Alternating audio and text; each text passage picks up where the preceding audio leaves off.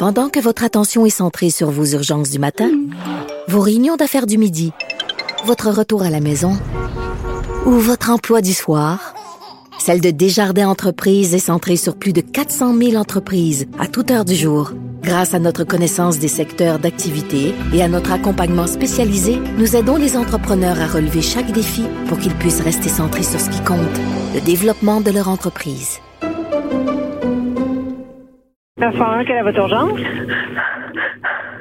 Avertissement. Le contenu de ce balado s'adresse à un auditoire averti. Je m'appelle Véronique Trudeau et je suis chef recherchiste de la série documentaire Première ligne, Chaque seconde compte. Pendant dix mois, j'ai vécu une véritable immersion dans trois centrales 911 du Québec.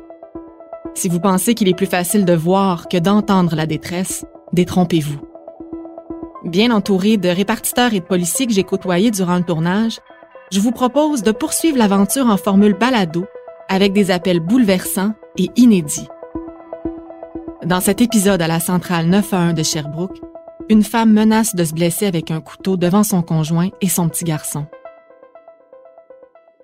Ah, c'est euh, parce que euh, j'ai quelqu'un qui arrête pas de brasser ici, puis euh, mon enfant de 6 ans qui est là, qui arrête pas de crier fort, puis de... OK, puis c'est qui qui bourrasse sur les lieux? Monsieur? Ma copine. Ah, OK, votre copine? C'est Allez. Puis là, pourquoi qu'elle bourrasse de même? Je, ben là, elle est rentrée de même, puis euh, c'est juste parce que là, faut qu'elle faut qu'elle déménage, puis elle dit ça, que c'est à la porte de mon gars. OK. C'est elle que j'entends en arrière, là? Monsieur? Menaces avec ton couteau, puis tout, fait que moi, je te dis, c'est ça. Monsieur, monsieur. Oui. OK. Elle a un... Ben, t'arrêtes pas. Pas de silence, s'il te plaît. Arrête de crier. Ben, c'est ça que tu m'as dit de faire. C'est ce que j'ai fait. C'est quoi l'histoire du couteau? Je sais pas, ben, elle a ça, là, dans son sac, là. OK, mais elle a pas ça dans ses mains, là? Ben oui, dans la chambre, là, enfermé. Non, ma question, là, c'est est-ce qu'elle vous a menacé avec le couteau dans les mains? Puis Non, vous non, non, non. OK. Elle a un couteau, mais il est dans son sac, c'est ça? Bon, ouais. Elle l'a pas sorti, c'est ça? Ben, laisse, laisse. Arrête ça. Ne coupe pas. Elle se coupe elle-même, là. OK. Reste en ligne avec moi. Va jouer, s'il te plaît. Reste là, là. Bouge pas, ça. Prenez votre Oui. garçon de 6 ans, là. Allez dans une pièce que vous pouvez barrer la porte le temps qu'on arrive, d'accord? Vous, vous raccrochez pas le téléphone. Donc, vous m'écoutez, vous prenez votre petit garçon, vous allez dans la pièce, vous barrez la porte. Va dans la porte, dans. OK. Cette porte-là, elle se barre? Ouais, plus ou moins. Non, elle se bat pas. OK. Allez dans la salle de bain. En temps normal, salle de bain, ça barre. Est-ce que c'est son garçon, le petit garçon de 6 ans? Non, non. OK. Parfait. Éteins. Éteins, vite. Bon. Vous êtes dans la salle de bain? Ouais. La porte est barrée? Ouais. OK. C'est la première fois qu'elle fait ça ou pas? Ben, elle a souvent des crises. OK.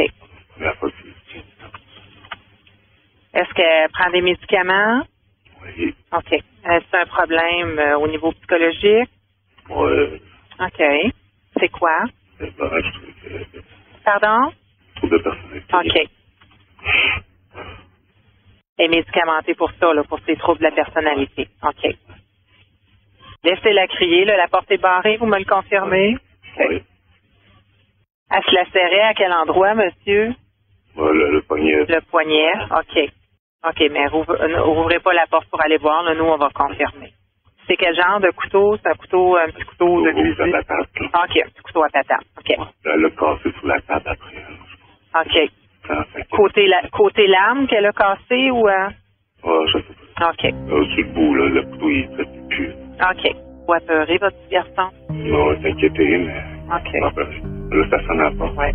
Ça sera pas long, monsieur. J'ai deux véhicules qui sont à l'extérieur. Ils vont entrer sous peu. OK? Fait que tant aussi longtemps que vous n'entendez pas les patrouilleurs à l'extérieur, vous, vous ne sortez pas de la salle de bain. C'est bouleversant de voir que tout ça se passe sous les yeux d'un petit bonhomme de 6 ans. Caroline, euh, est-ce que de l'écouter, ça, ça, tu le réalises davantage? Parce que je te sentais quand même très empathique pour le petit bonhomme, justement, euh, dans, au Ben, cours c'est de parce que souvent, euh, on a affaire à des gens plus tard, puis on, essaye de se demander pourquoi ils sont comme ça, puis qu'est-ce qu'ils ont vécu dans la vie pour arriver Oui. à ça. Puis quand on, on a du recul, puis qu'on entend des histoires comme ça, ben ça part pas bien. là. sais, on, on dit souvent, ah, les enfants, ils s'en rappelleront pas. Ils s'en rappelleront peut-être pas, mais ils vont l'avoir vécu, puis ils peuvent traîner un certain bagage qui fait que plus tard, euh, ça va être difficile pour eux. Tu sais, ils pourront pas verbaliser pourquoi c'est difficile pour eux, mais ça peut venir d'une intervention comme ça. Traumatisme. Oui. Carrément. Puis on, là, c'est une fois comme ça où tu as accès à la réalité au bout du film. Mais est-ce que ça s'est passé d'autres fois? Sûrement. Sûrement, parce que le monsieur disait que la dame avait un problème de trouble de la personnalité, qu'elle prenait des médicaments. Est-ce un problème euh, au niveau psychologique? C'est la première fois qu'elle fait ça ou pas? Ben, elle a souvent des crises. OK. Elle a pas de- Est-ce qu'elle prend des médicaments? Oui. OK. Est-ce un problème euh, au niveau psychologique? Ouais. OK. C'est quoi? Pardon? trouble de personnalité. OK. Elle est médicamentée pour ça, là, pour ses troubles de la personnalité. OK. C'est sûrement pas la première fois que ça se produit pour lui. Là. Euh, par chance, effectivement, le père il était hyper calme. Oui, c'est ça. Ça m'a saisi en écoutant l'appel à quel point il reste très calme. Même quand il intervient avec la femme, il, il est un peu plus ferme, mais excessivement calme. Ben, probablement pour protéger son enfant, parce que c'était son enfant à lui, c'était l'enfant du père. Ah oui, c'est Donc, ça. probablement pour euh, tenter de le protéger le plus possible. Euh, c'est pas éclater lui non plus, Pas euh, pour lui faire plus peur, effectivement. Tu raccroches comment un appel comme ça? Est-ce que ça, ça, ça, ça, ça te travaille un peu après ou euh? Ben, c'est sûr, tu sais, c'est c'est parce que c'est vulnérable, un enfant. Oui. Donc, euh, les appels avec les enfants, ça, ça vient toujours plus me chercher. tu sais. On voudrait tout pouvoir les protéger, mais c'est pas possible. Exact. Donc, euh, on fait notre mieux dans un appel comme ça pour que pour que ça se passe, pour que ça se déroule le mieux possible pour lui, puis qu'il y ait le moins de séquelles. Hmm. Puis pendant qu'on écoutait l'appel, tu dis à deux ou trois reprises, là, je veux que vous vous enfermiez dans une pièce qui se barre, tu sais, où ça peut se verrouiller. Et j'ai vu Benoît lever le pouce en l'air comme ça. Prenez votre Oui. garçon de 6 ans, là. Allez dans une pièce que vous pouvez barrer la porte le temps qu'on arrive, d'accord? Allez dans la salle de bain. En temps normal, salle de bain, ça barre. Vous, vous raccrochez pas le téléphone. Donc, vous m'écoutez, vous prenez votre petit garçon, vous allez dans la pièce. Vous barrez la porte. Nous aussi, on fonctionne de la même façon. Euh, oui, il y a une personne qui, est- qui est en détresse avec un couteau, qui s'automutile, mais on pense en premier lieu à la sécurité des, des autres occupants, parce qu'elle pourrait s'en prendre aux autres occupants. Puis là, il y a un enfant, l'enfant est vulnérable, c'est très bien dit, c'est exactement ça. Ensuite de ça, le père aussi, là-dedans, il pourrait, il pourrait être victime d'une attaque au couteau, quelque chose comme ça, en essayant d'aider euh, la dame. Là. Souvent, c'est des choses qu'on va demander aussi en se rendant sur l'appel. Puis euh, Qu'il fasse ça, de, de oui, oui, c'est ça. Nous autres, on va le demander, puis souvent, on, on- les, les répartiteurs nous répondent, euh, euh, ça a été fait, ou oui, on lui a demandé, c'est possible, il est présentement dans telle pièce. Fait que nous autres, euh, oui, ça, ça facilite l'intervention. là. Puis les informations recueillies aussi, comme Caroline, tu dis quel, quel genre de couteau? Ça, c'est important pour vous de savoir ça Oui, dans la vraiment, voiture? vraiment, vraiment de, vraiment de A à Z. Là, la, cet appel-là, c'est vraiment très bien. Les informations sont, sont très bonnes. Rendu sur les lieux, nous autres, on va, euh, c'est sûr qu'on va rentrer dans la maison là, pour aller euh, prendre contact avec la personne en crise et s'assurer où, la localiser. Ensuite de ça, on va l'isoler, on va s'assurer que le père, l'enfant, qu'il n'y a plus de contact avec la personne en crise, on va les extraire de la maison.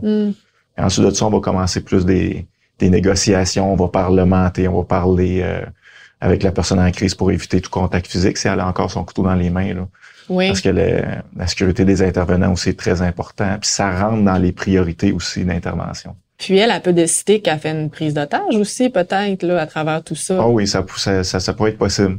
Puis on écoute l'appel, là, puis euh, euh, c'est maintenant on, sait- on sait pas trop ce qui se passe. Ah, le couteau, euh, y a-tu un couteau? Non. Puis là, finalement, oh, ben, elle se coupe. Là. C'est instable, là. Oui, c'est ça. L'appel évolue, la situation évolue. Elle se coupe elle-même, là. OK, restez en ligne avec moi. Puis oui, ça aurait pu être. euh, puis il aurait pu y avoir une prise d'otage là-dedans. Il y aurait pu avoir euh, des, des gens blessés, là, euh, des victimes là, autres que la personne en crise. D'où l'importance de sécuriser l'enfant aussi, tu sais, pour pas qu'il devienne une espèce d'objet là-dedans. Oui, exactement, qu'ils deviennent une victime, ça. deviennent euh, rendre difficile l'intervention des policiers. Parce que si on arrive dans la maison, puis on a euh, la dame près de l'enfant ou qui tient l'enfant, qu'elle a son couteau dans les mains, ça devient très, très difficile. Ça devient une situation très, très explosive. Là. Puis ça pourrait très mal se terminer. Là. Puis j'imagine que, tu sais, donc là, c'est un appel clairement de santé mentale. Toi, Caroline, en centrale, est-ce que tu le spécifies pour que sur la route, il y a une unité spéciale en santé mentale qui soit envoyée si elle est disponible?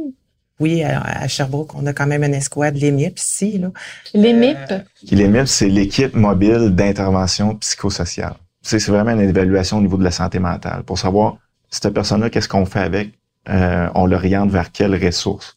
Fait que c'est soit un transport à l'hôpital immédiat pour que soit prise en charge par, euh, par l'hôpital, ou, euh, ou on va la laisser dans son milieu, on va planifier peut-être des, des, suivis avec elle à ce niveau-là. Fait que c'est vraiment le, le, but premier là, de leur présence.